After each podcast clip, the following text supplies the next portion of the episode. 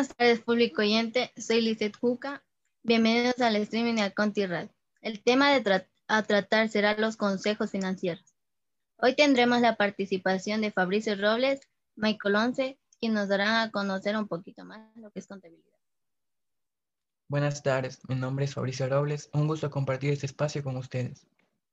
Buenas tardes, yo soy Michael Once. Igualmente para mí es un gusto compartir este espacio. El primer tema a tratar será el efectivo. ¿Y qué es el efectivo?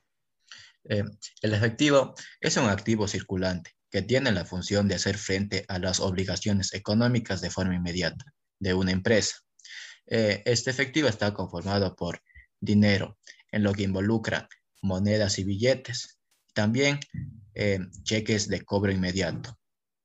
Otro tema a tratar hoy será el arqueo de caja, el faltante y sobrante en libros. ¿Cómo cree usted que se puede dar un faltante en libros?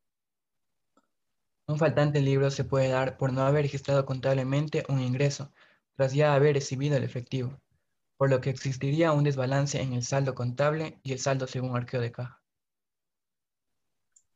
Entonces, un ejemplo puede ser que en un cajero de una empresa que no registra contablemente un pago recibido de 5 mil dólares, quedaría nuestro saldo según arqueo de caja 30 mil y nuestro saldo contable 25 mil. En este caso, nuestro faltante en libros sería 5 mil.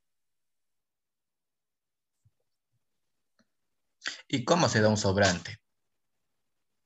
Se da cuando el arqueo de caja tiene un saldo inferior a lo que se encuentra registrado contablemente. Eso se puede dar cuando no se registra en libros algún ingreso.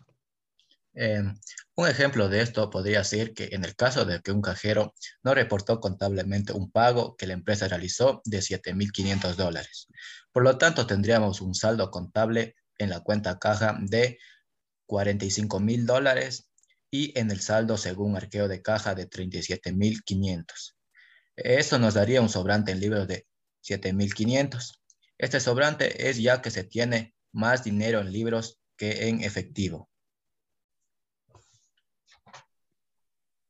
Por qué es importante un arqueo de caja?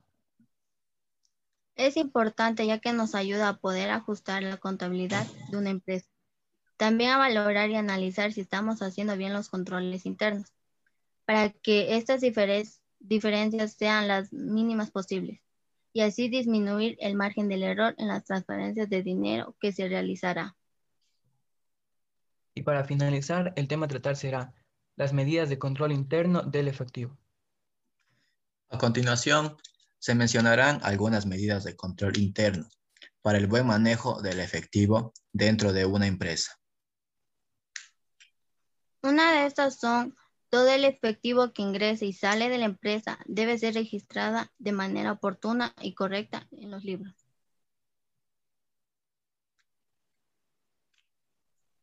Se garantizará la exactitud de la información financiera con respecto a las entradas de dinero, los pagos y los saldos de efectivo. Otra medida de control interno eh, es que se establezcan adecuadas medidas de control que permitan evitar las pérdidas de fraudes o robos. Otra también podría ser utilizar el efectivo de caja únicamente para desembolsos establecidos por la empresa y que sean debidamente autorizados y registrados oportunamente.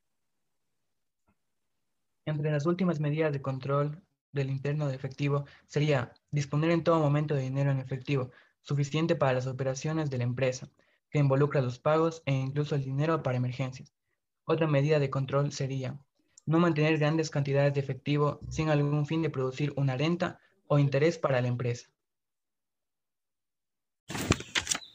Bueno, y hasta aquí culmina la emisión de hoy. Sin más preámbulo, le damos las gracias a nuestros participantes, quienes nos dieron a conocer en este poquito tiempo lo que es el efectivo, por qué se dan faltantes o sobrantes, la importancia del arqueo y las medidas de control interno del efectivo. Sin más preámbulo, nuevamente gracias porque ellos se dieron un poco de su tiempo para explicarnos esto. Y sin más interrupción, gracias por estar aquí y que tengan una linda tarde. Adiós. Adiós y de aquí nos vemos en una nueva emisión.